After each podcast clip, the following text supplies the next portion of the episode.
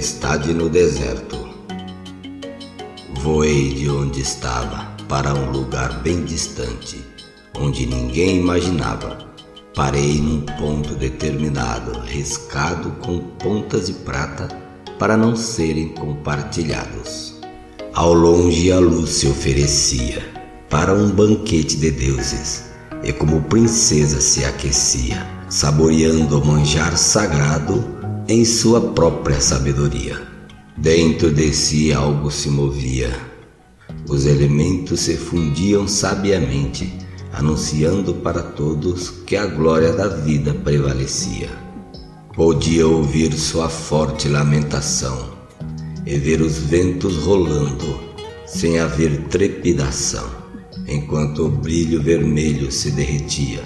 No comando da natureza, via o que não se via Olhando para o outro lado, a escuridão se estendia como cortina, tecida nos fios dos desesperados.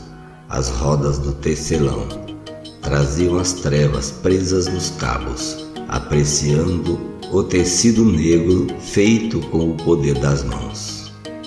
E uma inocente sonhadora, presa em suas próprias grades, com vestidos de uma donzela, por não ter ao seu alcance as chamas da luz amarela, nem mesmo via o pavio na alegria de uma vela.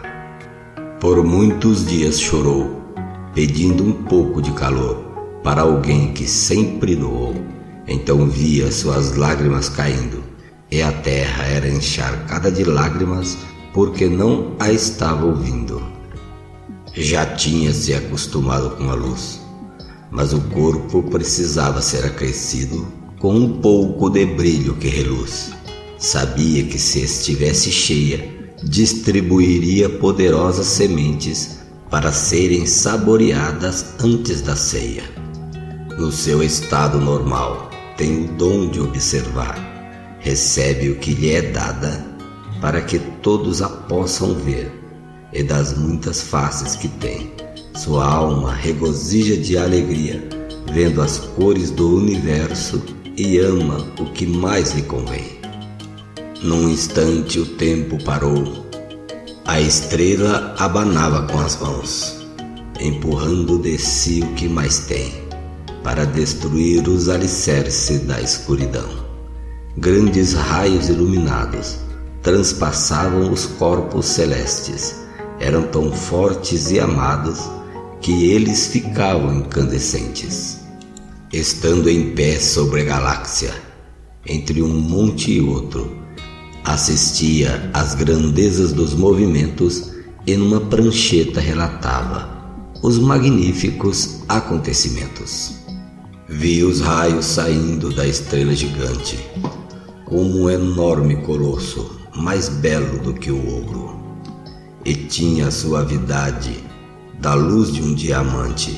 Eles cruzavam os céus iluminavam tudo de amarelo através de um forte comando. Podia vê-lo passando do meu lado. Estendia suas asas sobre as esferas, aquecendo o monte gelado, confundindo a própria sabedoria, um espetáculo de beleza, e suas cores era pura magia. Senti quando tocou minha pele, mesmo passando apressada tato de suas mãos. Assim se revela, e a densa escuridão já não era mais. E a tristeza angustiante e amarga havia ficado para trás.